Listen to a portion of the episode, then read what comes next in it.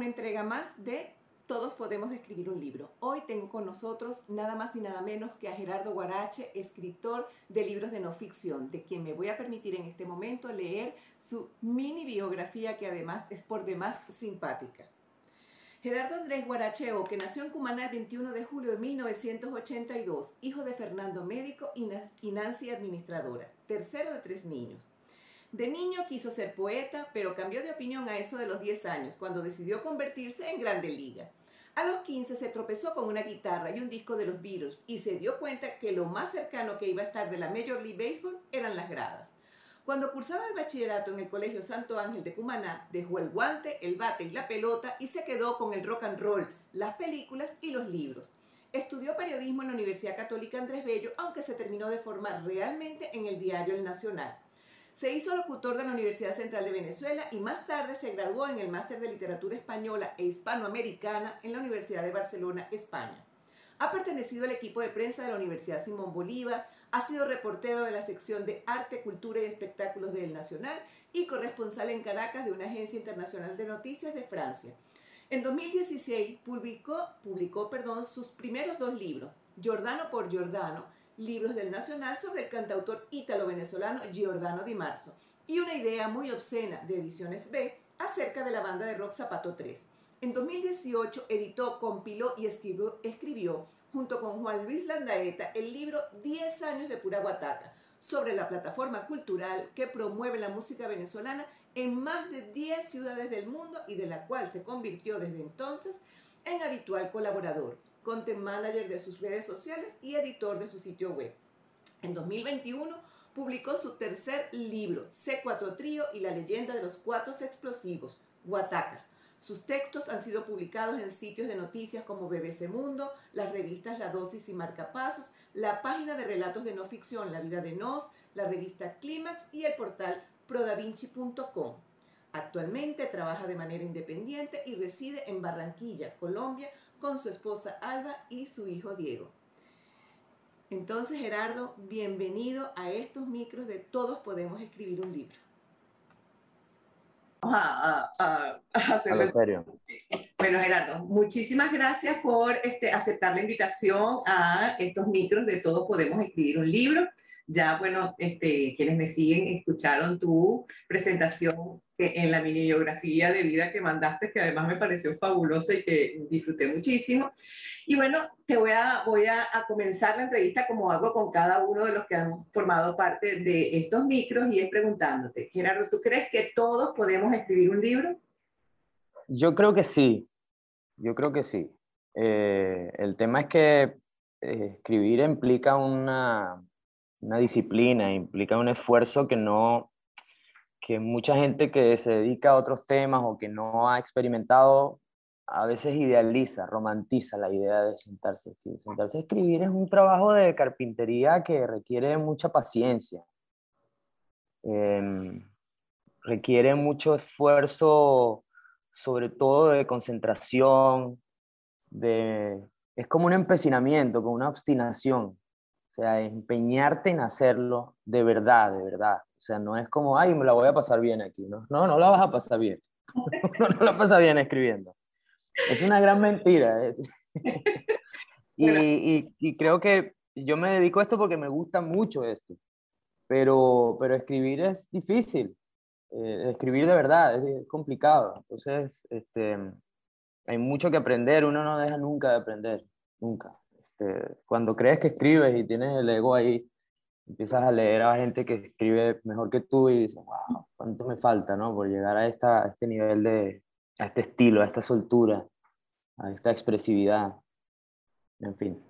Claro, fíjate, em, en, las otras entrevistas que he hecho, tal como te comentaba antes de, de, iniciar la entrevista, las personas que he entrevistado no son escritores, ¿no? O todavía no han sido escritores, ¿no? Vienen del área de la música, otros del área de las conferencias, otros del storytelling, eh, programas de formación, etc. ¿no? En este caso, tú eres el primero que entrevista que sí viene este, definitivamente del área de la escritura de no ficción, ¿ok? Porque hay una, cada diferencia entre quienes escriben ficción, que son las novelas, cuentos, relatos, etcétera, que además necesita de un entrenamiento y de un estudio totalmente distinto que para los libros de no ficción. Y este, te has dedicado no solamente a escribir no ficción, sino a escribir dentro del área de no ficción. Eh, yo diría que una de las líneas más difíciles es escribir biografías de otras personas. Yo, yo llego a ti desde hace muchísimos años porque leí el libro de la, la biografía de Giordano. ¿Ok? Bueno, tuve la, grata experiencia de tener el libro firmado por él en un encuentro que hicieron en la isla de Margarita.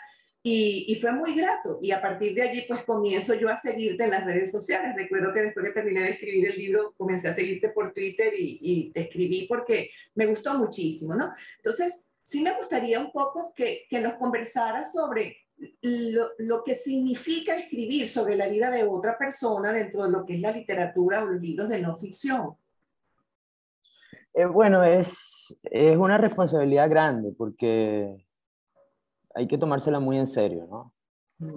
Y, y para eso hay varias pautas que uno tiene que seguir para no perderse a la hora de plasmar, de, de, de, construir un perfil de otra, de otra persona, ¿no? Eh, sobre todo gente que tiene una carrera extensa eh, y todos, toda la gente es compleja, el ser humano es, siempre es complejo. Eh, la verdad siempre está en los grises, no está nunca en el, entre nunca está en el blanco y en el negro, siempre está en el medio ahí. Entonces hay que, mm, hay que conversar mucho y hay que hacerlo también con honestidad. Yo, yo, yo predico es Em, como la, la, buena voluntad a la hora de plasmar la vida de alguien, ¿no? Exacto. Tratar de acercarse a esa persona, de entenderlo y de no juzgarlo. Este, y bueno, en las pautas, lo que cuando me refiero a las pautas, quiere decir atarse realmente a lo que te comentaron, a lo que te dijeron. No solo esta persona, si dependiendo del, de la naturaleza de la biografía, conversar con otra gente que también eh, conoce al personaje, ¿no? Claro. Eh, entonces, porque siempre está el, la tentación de, de, la ficción, ¿no? De, de, poner algo que a lo de pronto no es. Eh, entonces hay que resistirse a eso y eso se hace con, con, una disciplina periodística, eso es un aspecto periodístico del oficio. Okay. Eso sí tiene que ver con el periodismo, el periodismo nos enseña eso. El periodismo es un oficio que ha sido muy golpeado ¿no? en los últimos tiempos, creo, pero pero el periodismo es rigurosidad, en el fondo.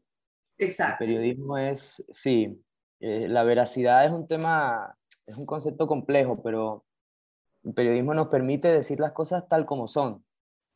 Eh, lo que pasa es que la literatura nos permite contarlas de una manera más interesante para que esas verdades lleguen como uno quisiera que lleguen o, o fluyan mejor.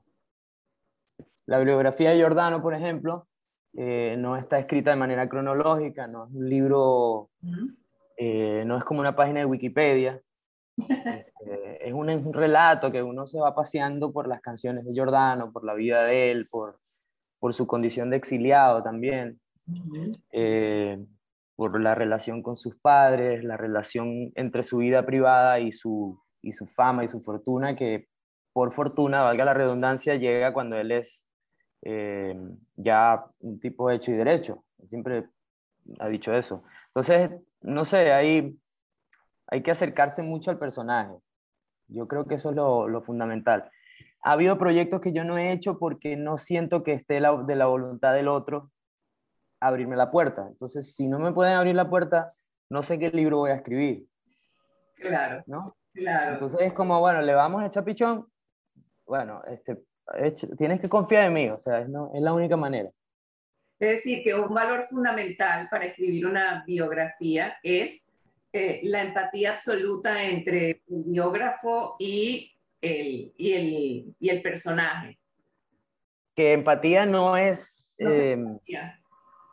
¿ah? no sería empatía. Sí, no sería, sí, empatía, digo, empatía sí, pero mm, no quiere decir, ¿cómo te digo? Eh, condescendencia o, o, no sé, algo que pueda desviar el, la ruta de la, del texto. Ok, ok. Eh, yo tengo una buena relación con Giordano y lo, afortunadamente eh, hay una relación de aprecio y de admiración, sobre todo de mí hacia él, eh, que ayuda mucho ¿no? a la hora de escribir. Este, pero bueno, yo he escrito sobre mucha gente que yo no, de pronto no soy fan de su obra o, eh, o no me caen bien, pero también hay que ser muy serios en eso, ¿no? Que, no me guste a mí no quiere decir que, sea, que, que no esté bien, que no funcione. En ese caso, en ese caso este, pues haces uso de las herramientas de, de lo que estudiaste como periodista. Ahí, exacto, ahí están como las, unas vigas, o como, o vamos a buscar otro ejemplo, como, como un paracaídas, ¿no? Exacto.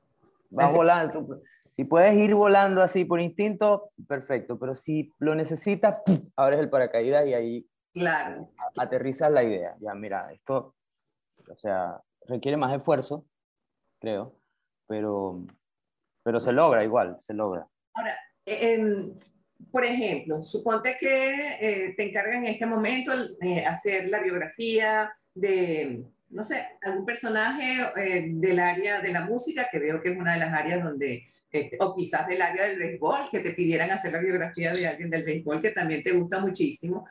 Em, ¿Cuál sería para ti como el ABC que establece eh, Gerardo Guarache para sentarse a comenzar a escribir un libro. Por ejemplo, para decirle a mis escritores que la gran mayoría no va a escribir de otras personas, porque en el caso del programa que yo tutelo, todos trabajan libros de no ficción, pero libros sobre su propia vida, sobre herramientas que ellos han desarrollado en sus áreas laborales que quieren transformar en un libro porque van a dictar conferencias, van a dictar talleres de formación, etc. ¿Qué, qué, qué hace Gerardo cuando definitivamente tiene en manos el proyecto de escribir un libro de no ficción? Eh, más o menos, ¿cuál sería una rutina normal para ti? Eh, bueno, en el caso, en el caso de, de, autores que vayan a tocar temas de sus propias vidas, que ya ellos conocen, o de sus abuelos, o, o sea, historias que ya tienen, ya hay un camino recorrido, ¿no? En este caso es la entrevista, la reportería, la investigación, porque hay mucha investigación. Este, y el primer paso es, primero, establecer como un esquema de, de lo que construirías, qué aspectos de estas personas debes cubrir. ¿no? Hay que hacerlo como antes, pero ese es un esquema que se rompe. Adre, pero hay que hacerlo. Eso yo, yo siempre pienso eso. Tienes que establecer... Como una lista de contenido. Sí, es como, como el arquitecto que hace los, unos planos. Y, tienes unos planos. Pero tú sabes que esos planos, el edificio no va a quedar así. Ya de antemano tú lo sabes, pero tienes que hacer los planos. Claro. Porque después que investigas, te das cuenta de que, oye, esta, esta habitación tiene que ser más bien rectangular, eh, este patio no va a funcionar porque el sol le da aquí directo, ¿no? Entonces tienes que cambiar todo lo que pensaste al principio. Claro. Pero el esquema, para mí, para mi manera de trabajar, el esquema es importante. Y además lo hago en papel, porque esta es una era digital. Yo no puedo pensar si no lo pongo en un papel bond así grandote, todo el esquema de lo que yo quiero hacer. Mm. Qué, ah. qué, qué obras tengo que tocar, qué aspectos de la vida personal. Eh, depende hacia dónde vaya el, el, libro. Y lo otro es el tono. Es muy importante el, el tono depende mucho del libro que el, el, libro de Giordano no yo al menos procuré que no sonara igual al libro de Zapato 3. El libro de Zapato 3 es un libro de rock y como libro de rock está escrito con, con la mm, crudeza del rock, con la una honestidad que puede ser hasta cansina, hasta atrevida. El rock se supone que es un género que se, que se jactó por muchos años, después se desvirtuó, obviamente, como todo, pero, pero el rock es un, un género que se creó para decir las cosas como le diera la gana al autor decirlas, al artista. Entonces el libro de zapatos es un poco así, tiene esa rebeldía. Eh, de hecho el título se llama Una idea muy obscena, porque es una, una, un verso de ellos y hay una, hay una obscenidad en el proyecto de Zapato 3, un atrevimiento, Okay. Eh, un mensaje, em, un mensaje pecaminoso al oído de las, de las chicas para que los padres no lo escuchen. ¿no? Mm. Entonces eso está en el libro. O, al menos, o al menos yo pretendí que estuviese. Ahora, ¿cómo, llega Gerardo? Y, bueno, por supuesto, eso es parte de, tu trabajo de investigación y, de tantos años trabajando en esta área. ¿Cómo llegas a ese tono? ¿Cómo, cómo sientes tú que te acercas a ese tono en el que quieres trabajar? Bueno, aquí viene la primera salvedad con respecto a la primera pregunta que me hiciste. Eh, sí, todo el mundo puede escribir un libro, pero hay que leer bastante. Exactamente. Hay que leer bastante. Yo ahí sí, yo suelo disuadir a la gente, sobre todo jóvenes, cuando me dicen, es que a mí leer, y bueno, es que si no lees no puedes escribir. Puedes dedicarte a otras cosas, no quiere decir, la, la narrativa, nosotros estamos muy enamorados de los textos, porque tenemos eh, dos mil y pico de años ¿no? trabajando eh, sobre textos escritos. Y, eso, la, humanidad ha evolucionado a la par de eso desde hace mucho. Este, yo acabo de leer un libro de Irene Vallejo, de una filóloga de Zaragoza, España, que se llama El infinito en un junco. Un libro fabuloso que siempre lo tengo un año recomendándolo a, todo el mundo.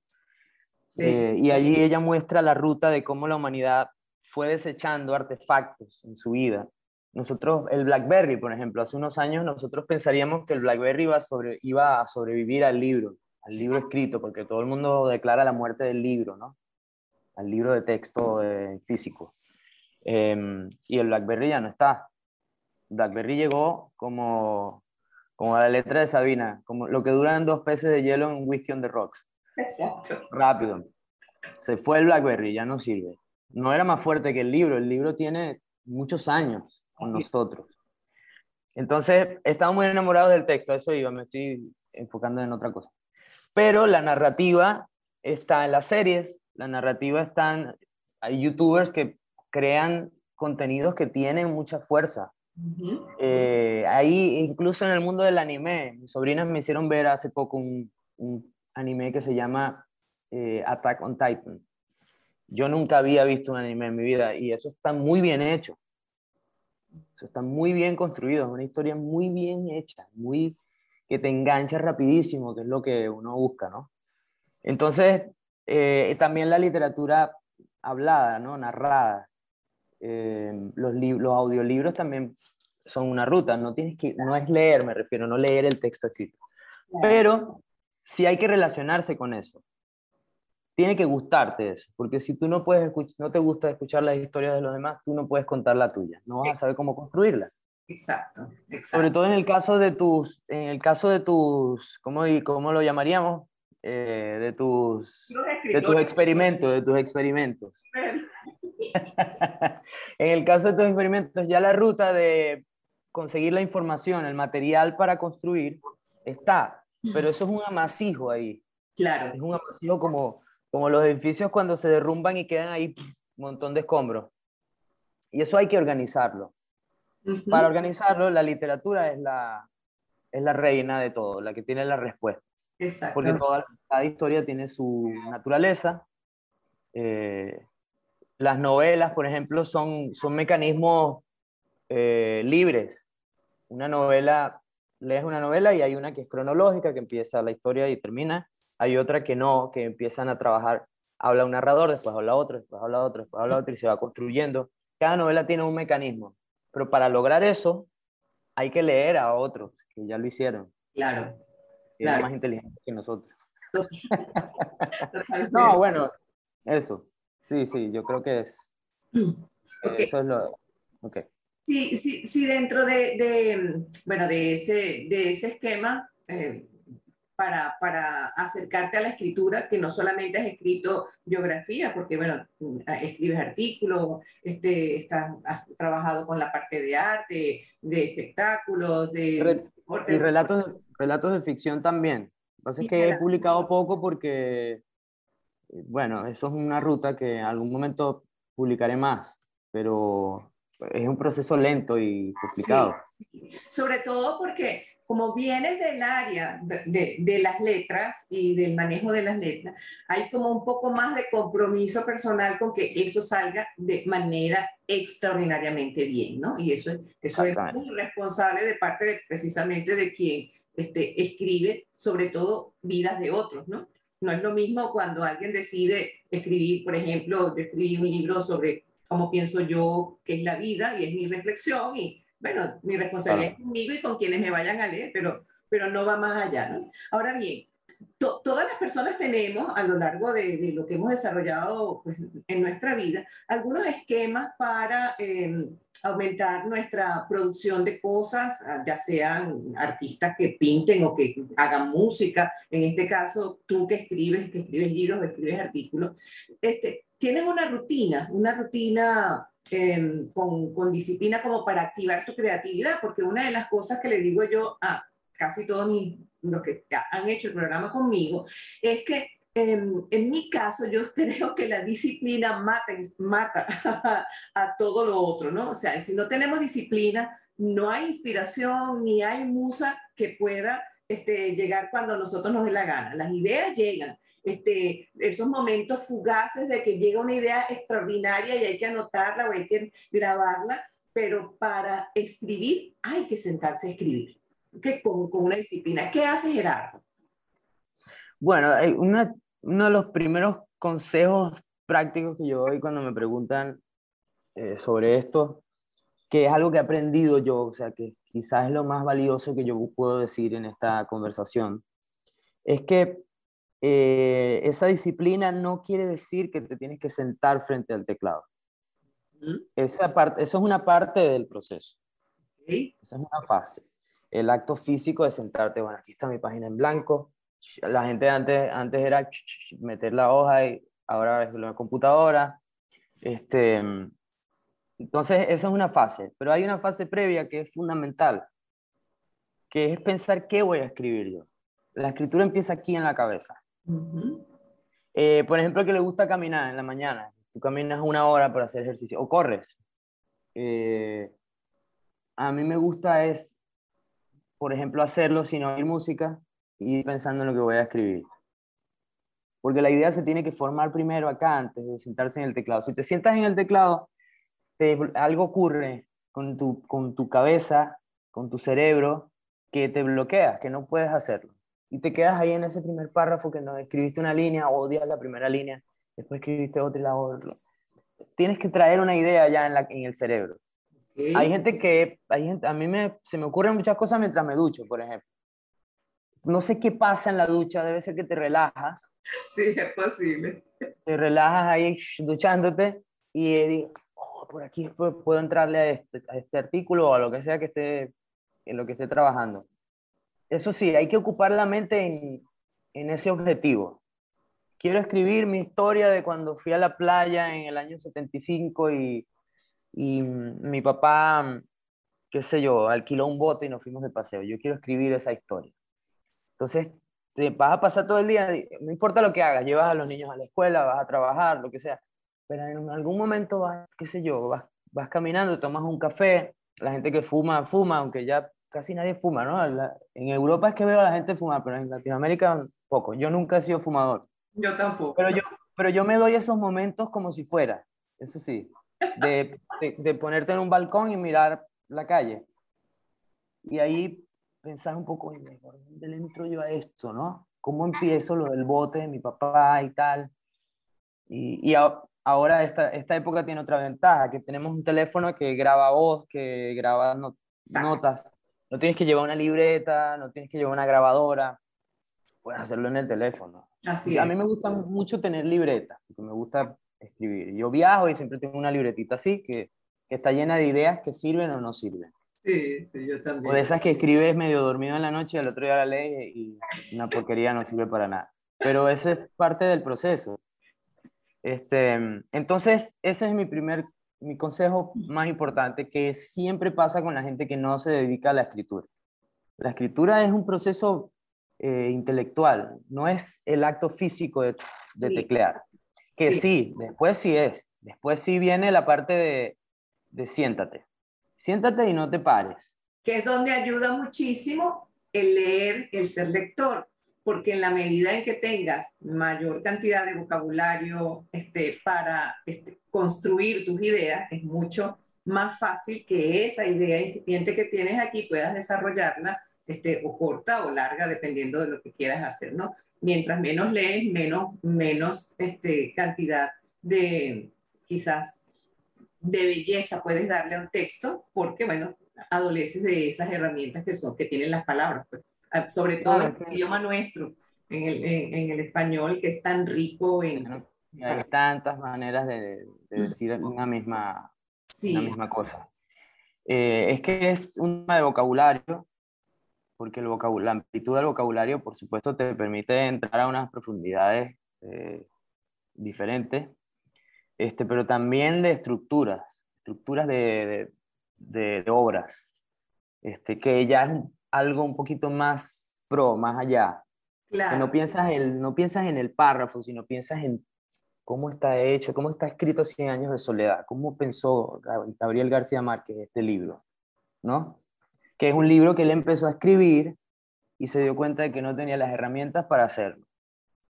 El libro se llamaba La Casa, es uno de sus primeros intentos, y él un día dijo, yo no estoy listo para esto, y lo metió en una gaveta. Y empezó a vivir, empezó a trabajar como periodista, estudió, este, escribió La hojarasca, escribió otro libro que ahora no recuerdo el nombre, y después él dice, oye, voy a retomar aquel libro que yo tenía, que era de la casa de mi abuelo, este, a ver qué me sale ahora, y escribió Cien años de soledad. Entonces García Márquez también se dio cuenta de las limitaciones uno tiene que darse cuenta de sus limitaciones. Hay veces que uno no está listo para escribir algo. Entonces sí hay que apurarlo cuando escribes, cuando lo tienes, pero después no hay que apurarlo porque a lo mejor no está uno listo para ciertas cosas. Yo he tratado de empezar a escribir relatos y cosas muchas en muchas etapas de mi vida que, que no sirven. Y me doy cuenta, yo no he vivido suficiente para esto. A lo mejor es vivir. ok. Vivir. Claro, claro. Claro, en la mente. no, no, todos somos eh, Truman Capote, que Truman Capote a los 20 años escribía obras geniales. O sea, no todos somos como... Ah, genios, genios de distintas áreas de las artes, pues ya ha habido y siempre los va a haber, ¿no? Eh, estamos nosotros que nos damos, este, la, nos brindamos la posibilidad de creer que podemos hacer algunas cosas y, somos osados para hacerlo también, ¿no? Eh, el, el, año pasado, en el 2021, mm, dentro de este proceso que que he ido trabajando de acompañar a otras personas a, a, que cumplan ese sueño que tienen de escribir libros, porque bueno, unos quieren escribir sobre su vida o quieren escribir sobre una etapa muy dura que vivieron, puede ser a, través de lo que es la muerte de un familiar muy cercano o la enfermedad de hijo o porque viven un, un, un, proceso realmente desafiante, como es el caso de uno de los muchachos que se llama Franklin Mejía, que es uno de los muchachos que escribió su, como, no, la biografía, pero sí parte de lo que ha sido su vida siendo, habiendo perdido los brazos y las piernas. Es un venezolano que vive en Miami y hizo su libro conmigo. Es un libro extraordinario de todas las cosas que él ha hecho después de hacer este proceso. Y es un chamo de 21 años que va narrando su vida este, a partir de ese desafío tan grande, ¿no? Y así, pues, en este momento hay otros que están escribiendo de ese estilo. Pero también hay otros profesionales, profesionales que tienen una vida exitosa, que les ha ido muy bien y deciden que quieren con su experiencia ayudar a otras personas con herramientas este, financieras, con herramientas eh, tecnológicas, etcétera, a construir este tipo de libros que quizás no son libros que son de una profundidad que va a requerir, sino, bueno, más que todo esa disciplina de sentarme a escribir para poner en un papel lo que a mí me ha funcionado a nivel económico, social o, bueno, o físico, porque soy un entrenador, etcétera, ¿no?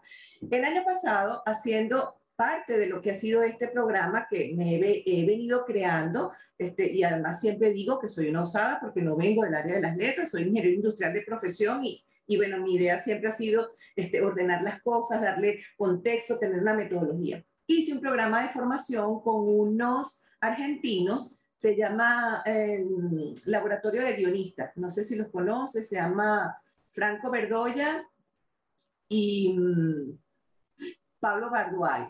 Em, hice ese laboratorio y fue interesantísimo porque una especie de diplomado, yo tampoco vengo del área de la, del cine ni nada, y además era como una coleada, porque todos los que estaban ahí eran chamos, chamos de entre 20 y 30 años, este, que, que están metidos en el área del cine. Y te voy a decir que eso fue fantástico, ese recorrido, porque además eh, obtuve una gran cantidad de herramientas que me permitieron como de alguna manera ordenar muchas cosas para entregarle a estos este, escritores herramientas como para consolidar una idea, cómo abordar un problema, cómo dividir eso en, como en fases para poder este, construir, en el caso de los que hacen películas, el desarrollo de una escena, ¿no? Y entonces eso lo convertí a una herramienta para hacer esto, ¿no? Entonces, yo no sé si, si hacer eso, pues, es valedero por ejemplo, en el área del periodismo o de la parte de biografía, aunque te estoy escuchando y cuando tú hablas de, escribir eso,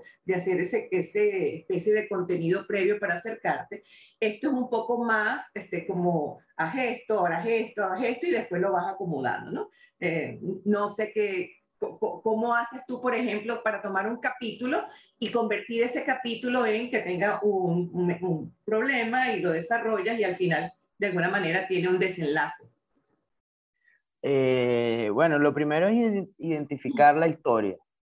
Eso yo creo que es lo fundamental. En este caso, si es una historia de una, una historia personal, eh, tiene que ser una historia que valga la pena contar, ¿no? que tenga un desenlace, que tenga un, claro. que tenga un giro inesperado de repente.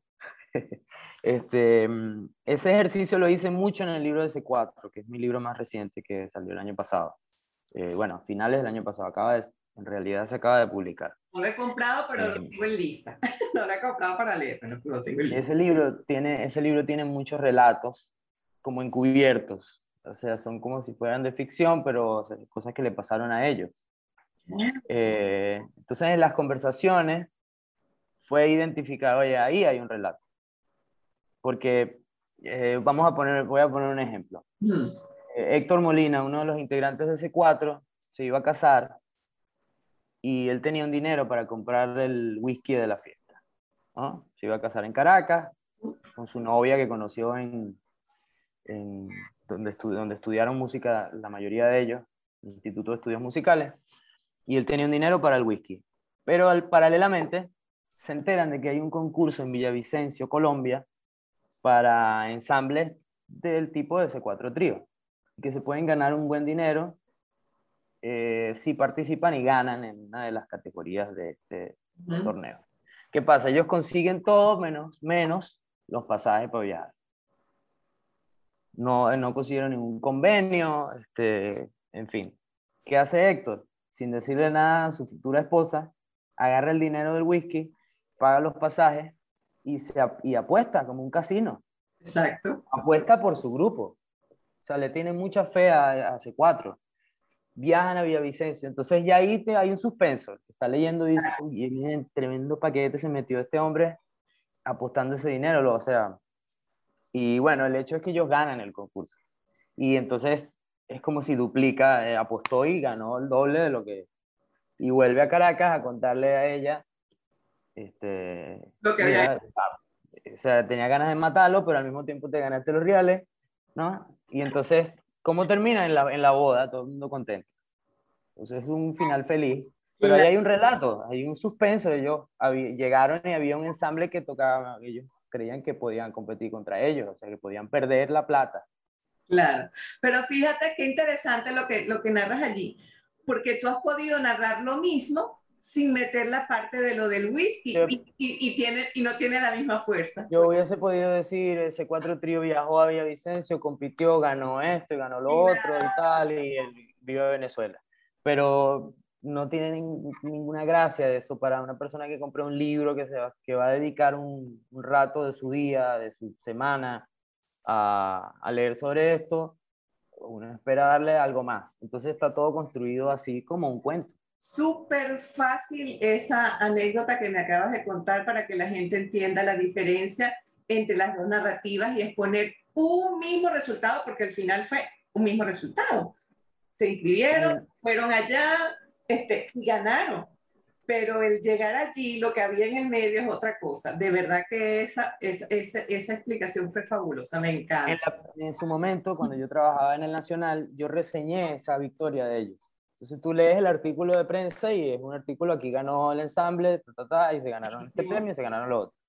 Pero después conversando con ellos, no, pero tú no sabes cómo fue la, cuestión. Me empiezan a contar lo que está por debajo de la historia, de ese, de ese enunciado. Excelente. Yo digo, ah, aquí, hay, aquí hay un relato. como ese hay varios, que son como, son como pisar el acelerador de la, de la lectura en el libro. Hay momentos en, el que, en los que hay que detenerse a poner contexto, eso pasará en muchos de tus experimentos, que alguien está diciendo, mis abuelos se vinieron en el año 45, entonces hay que hacer una pausa y decir, en el año 45 se acabó la Segunda Guerra Mundial y pasó esto y pasó lo otro. Exacto. Y eso es un momento que tú frenas y le lanzas al lector una pildorita como para ubicarse y después vuelves a pisar el acelerador. Y veníamos en el barco y había una tempestad y de pronto vimos allá en el fondo las luces, que era el puerto de La Guaira, y nos cambió la vida. Entonces ahí pisaste el acelerador de nuevo los, verbos son el acelerador, el verbo de la narración. Claro, claro, excelente, excelente, me encanta. De verdad que he aprendido yo muchísimo en esta, en esta, y espero que, que mis este, escritores también pues, eh, se la disfruten mucho. Bueno, vamos llegando ya hacia el final de, de, de lo que yo llamo pues la, el, el piensa rápido de, de la entrevista. Y son unas preguntas que yo hago para, este, bueno, poner como un poquito de agilidad, este, quizás en el recuerdo de, en el recuerdo de, de Gerardo. ¿Cuál fue el, el, libro o mm, quizás el artículo que has tenido que escribir más rápido, que tú recuerdes? Mira, esto lo escribí en tanto tiempo porque tenía que publicarlo de esta manera. ¿Cuál ha sido el, más rápido? Bueno, artículos muchos, porque el periodismo de, diario, de diario te obliga a escribir muy rápido y eso prefiero no recordarlos para que no los lean porque esos no dan buenos resultados.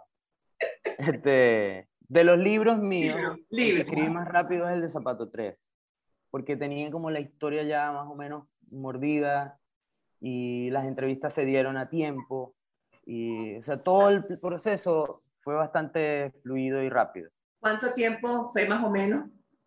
Eso tardaría yo como nueve meses, más o menos, como, un parto, como, una, como un, como un embarazo. Nueve meses, muy buen tiempo para un buen libro, ciertamente. ¿Y es que más te ha tomado tiempo que tú digas, o sea, qué largo o qué, cuánto tiempo le invertí a este libro? El de C4 es el que tardó más, pero por, pero por buenas razones. Más bien em, fui un poquito más ambicioso con ese libro, porque con ya eh, con cada libro uno va aprendiendo cosas claro. y lo vas implementando en el siguiente.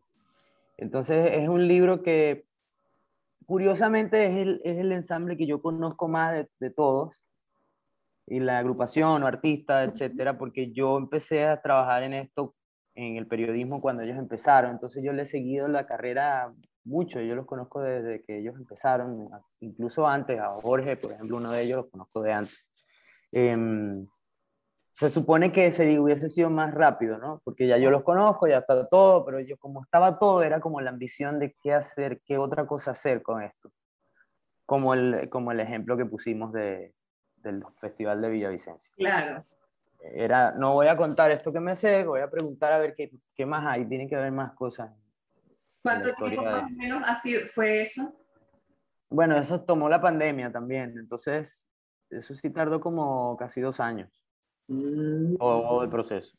Todo el proceso cuando ya decidiste sentarte a escribir el libro, porque antes no, ya... No, cuando decidí sentarme no. Es que la, la, parte de sentarse a escribir es como, es como pujar, el, es como el, la pujada del parto. Ah, ok. Eh, uno, fueron como dos, dos etapas, como unos tres meses, después una pausa y después como unos tres, cuatro meses más, así mm. intenso. Full, full a mí me funciona así, porque las ideas se te van como, como desparramando si no las atas rápido. Ahí sí funciona eso de, de ponerse. Hay un, te quería contar una, una frase, hay un escritor argentino que se llama Juan, eh, argentino no, uruguayo, que se llama Juan Carlos Onetti. Y él una vez le preguntaron, maestro, ¿qué se necesita para escribir? Y él se le queda bien y le dice, bueno, para, para escribir lo importante es aprender a estarse quieto. Eso fue lo que él dijo. O sea, que tienes que sentarte en una silla y no pararte.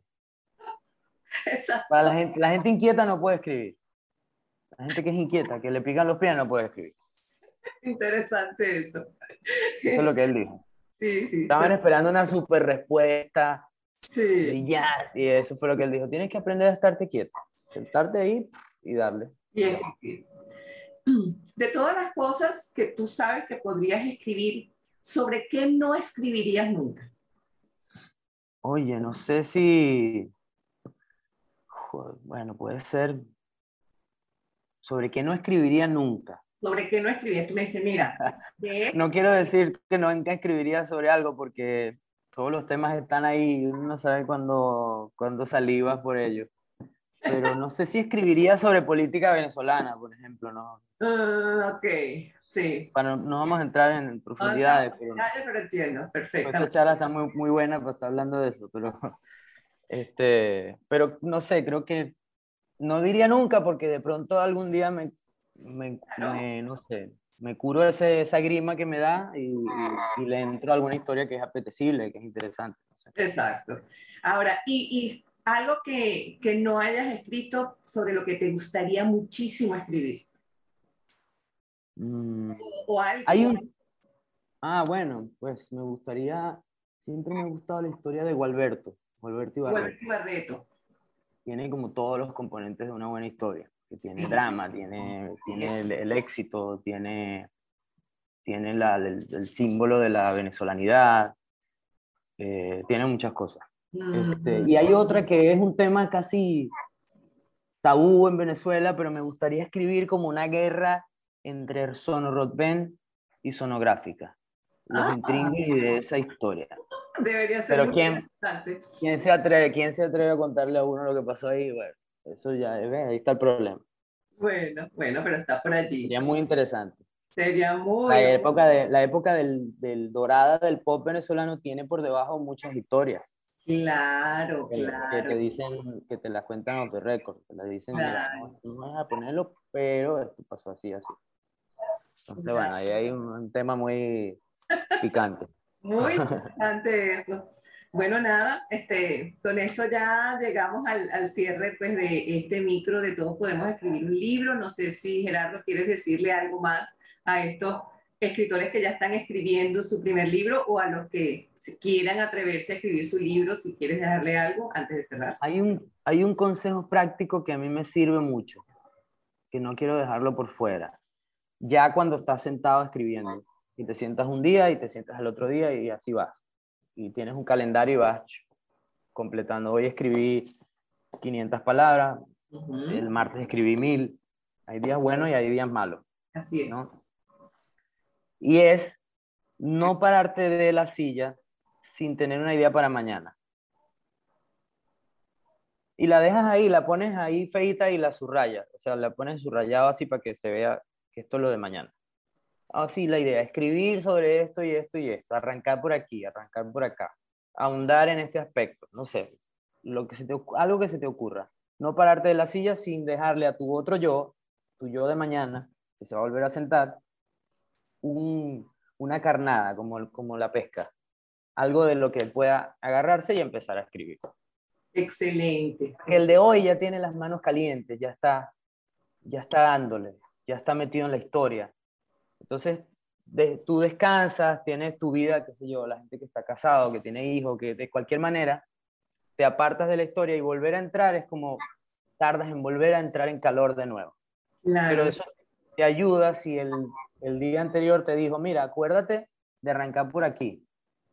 Entonces ya tú llegas con una idea y arrancas. Exacto. A, mí me sirve mucho eso. Excelente, excelente.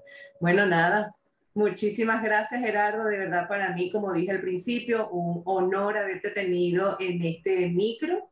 Y bueno, las puertas de todos podemos escribir un libro siguen abiertas para más adelante cuando tenga más escritores que hayan ya transitado su escritura y este, cuando tú quieras, pues simplemente me dices Rosángela y volvemos a tener una conversación tan sabrosa, amena y nutritiva como esta que, que tuvimos hoy.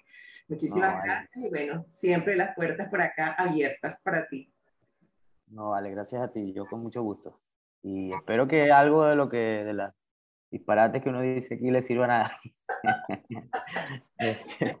Muchas gracias. No, no, no, gracias a ti.